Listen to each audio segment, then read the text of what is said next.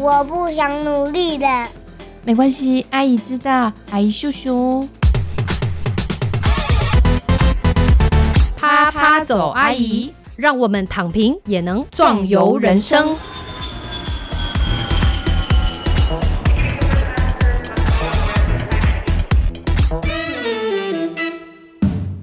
Hello，大家好，欢迎收听啪啪走阿姨，我是丽兰。那今天的节目呢，一样是配合我们一一二年北区新著名译文社照推广的计划。那啪啪走阿姨呢，就参与了我们计划的一部分，也就是执行我们马来西亚文化日。那今天的节目为大家跨国连线，邀请到来自马来西亚柔佛州北干纳纳的徐明权，想象北干创办人，来跟我们谈谈在当地的。风筝灯笼的特色，以及在做社区营造的困难以及挑战。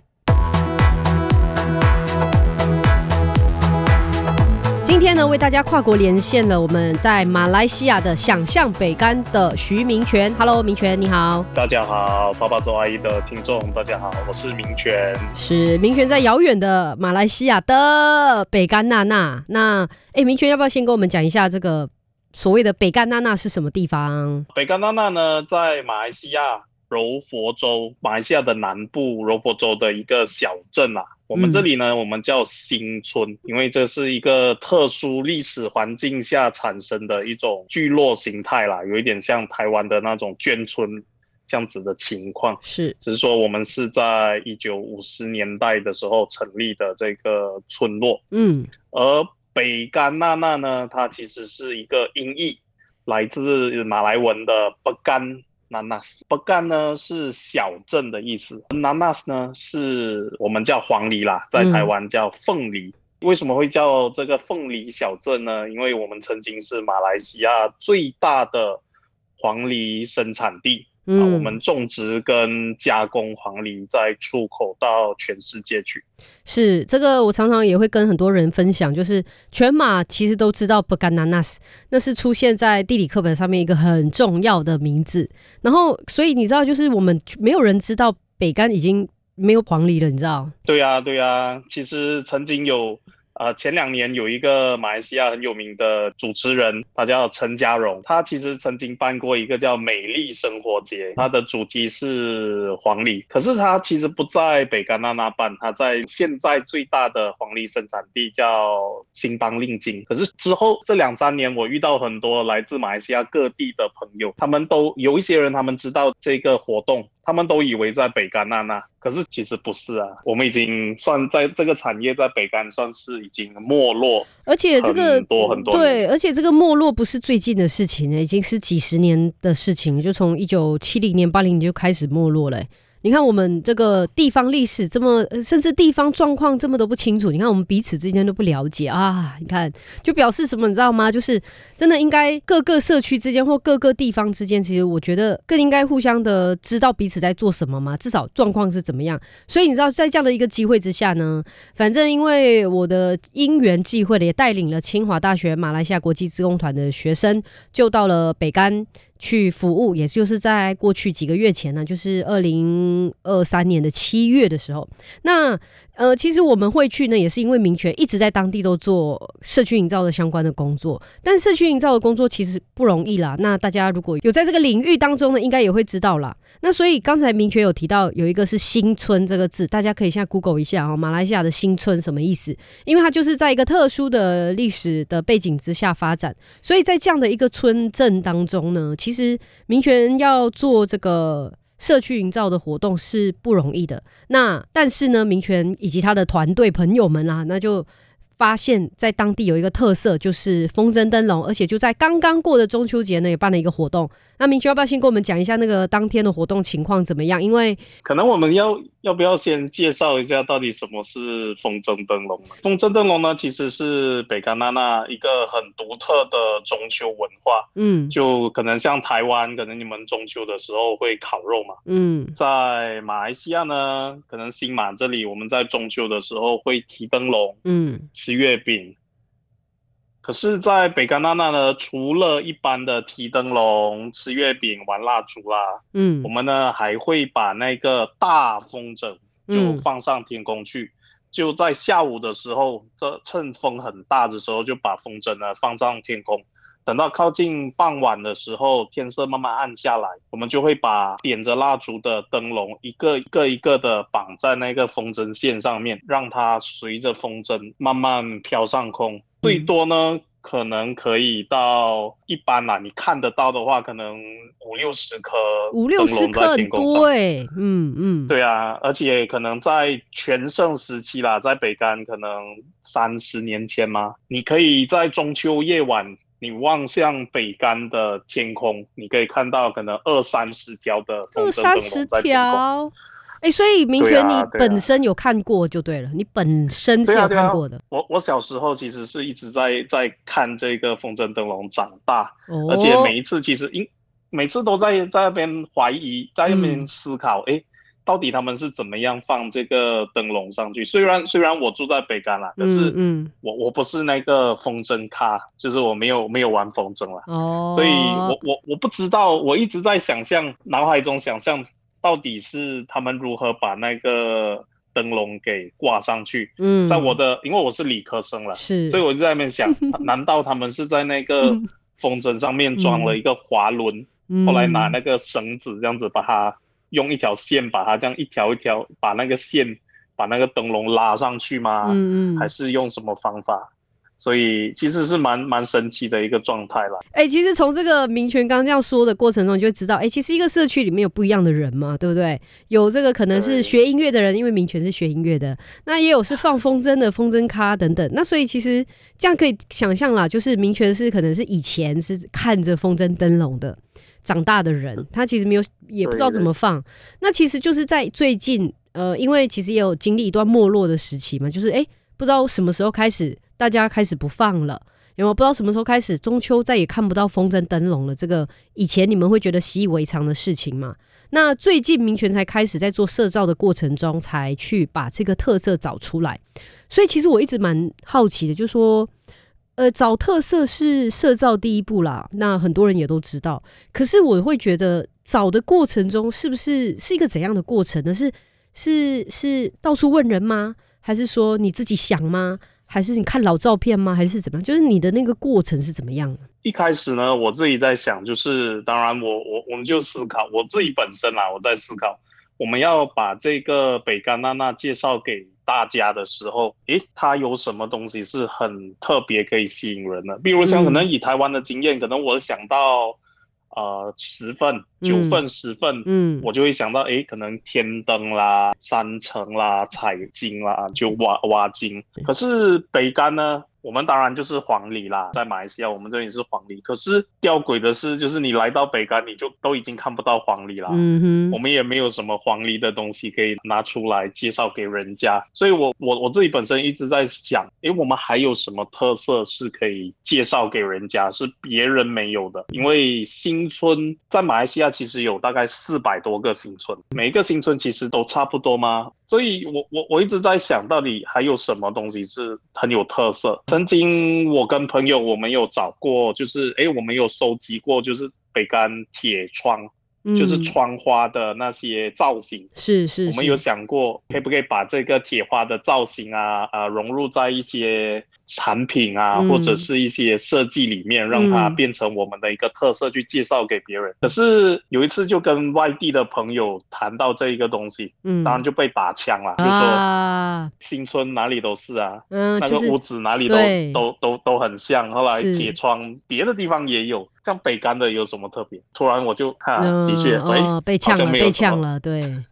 那这时候会会会受伤吗？要回去疗伤疗多久呢？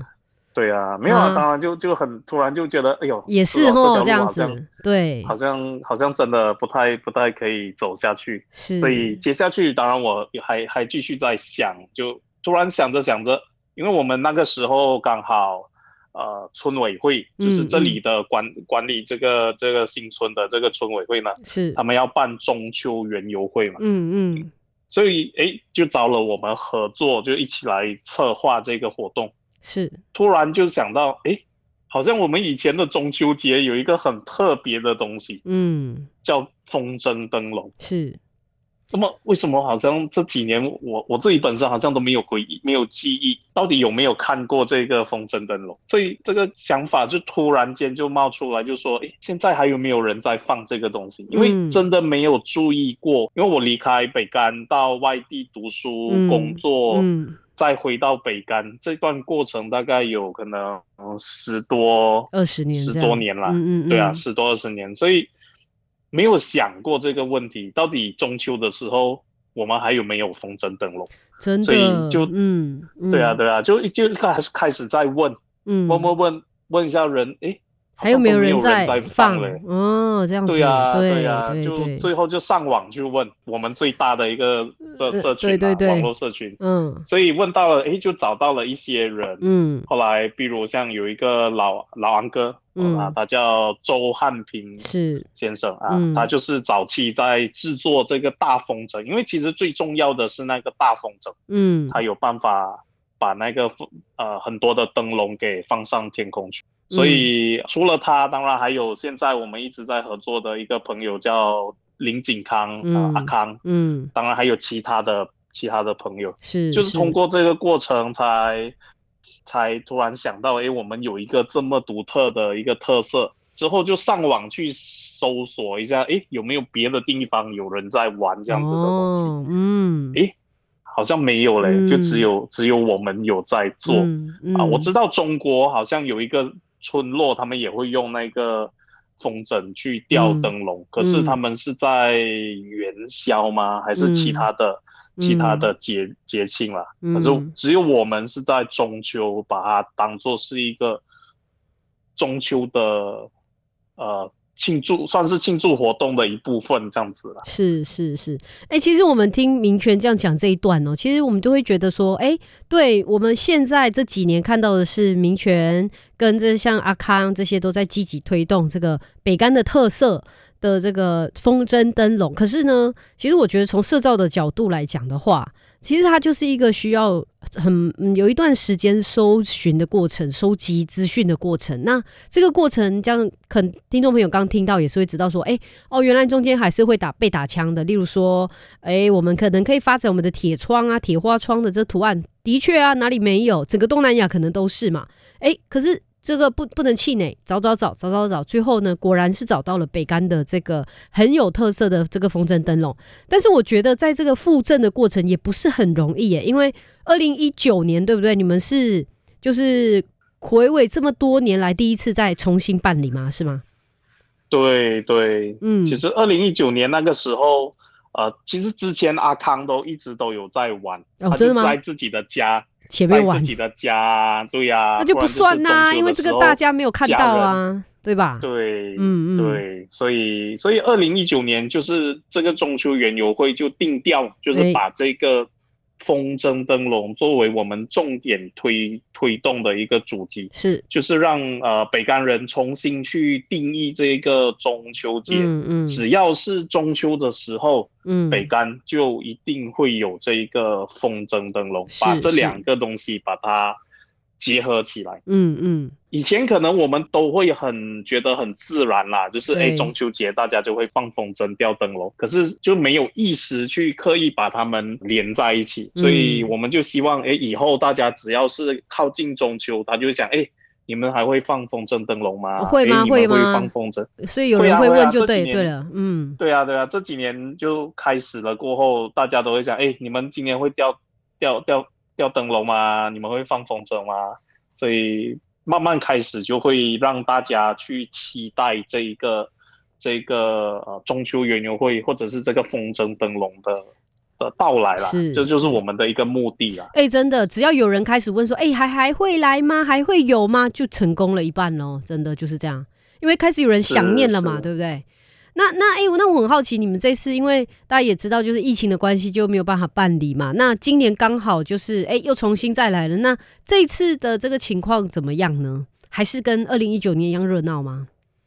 呃，二零一九年因为是由村委会跟我们还有学校一起、嗯呃联办，是，所以那个时候当然结合三方的呃能呃的人呐、嗯资源呐、所以那那一次办的蛮大型，而且蛮成功。是，第第一次有这么多吸引这么多人一起来到这个呃我们的这个学校跟嗯。操场见面嗯。这里来，因为以前的中秋园游会很多就是走走仪式啦，嗯。就大家看看表演，吃吃月饼，喝、嗯。喝喝一些茶，嗯。后来就回家了。嗯嗯。可是以这个风筝灯笼作为主题呢，除了大家来看表演、逛市集啊，这个是第一次有这样子做市集。对，呃，风筝灯笼也真的是吸引了很多人，他们在操场聚集拍照，嗯。呃，大家一起来玩，后来一起来回忆这个以前我们小时候的一个呃活动，一个嗯一个很很美好的活动。虽然大家可能都没有刻意去去去重复去做这件事情，可是嗯。都是一个很美好的回忆，大家嗯都很很开心啦。是是，很很可惜，就是、呃，我们原本二零二零年想要把趁趁这个趁势把它做得更好，嗯可是疫情就来了，所以我们停停了两年。嗯。虽然讲我们中间有偷偷去放啦，因为我们不想让它断嘛，嗯，让它好不容易弄起来了，结果又中断就很可惜，所以我们趁着封锁不是很很严格的时候严格嗯的时候，我们就就就去放两、嗯。几个人就去放，希望嗯哎还是一直让大家有这个记忆。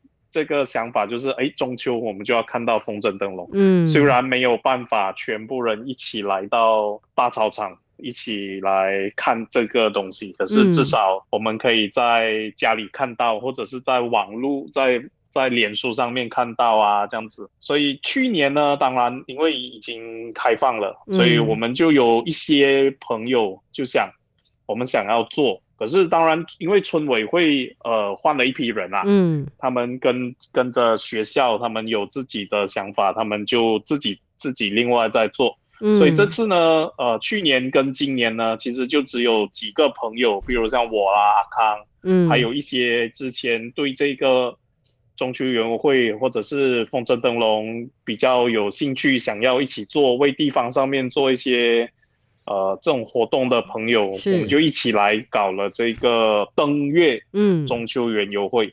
所以它的主题当然是延续二零一九年，就是以风筝灯笼作为我们的主轴嗯。啊、推动它。嗯。当然有穿插就是一些表演，阿姨呀、他们的舞蹈表演啊，孩子们的扯铃表演啊，音乐表演、驻唱这种地方的市集，就是我们尽量找寻一些在北干那那有在做这种呃特别的产品啦，或者是一些手作，或者是推动一些特殊的教育啊，这些让他们来这里摆摊，来介绍这种特别的文化活动给大家的一些摊位啦。这样子才会可以慢慢聚集这种地方上面的人来参与我们的活动啦。是，所以这一次其实整个园游会不只是就是吃喝啊嘛，对不对？卖东西是一定要的嘛，卖吃的东西。那除此之外，还会有很多可能跟呃手作有关呐、或者是手工创意啊这一类的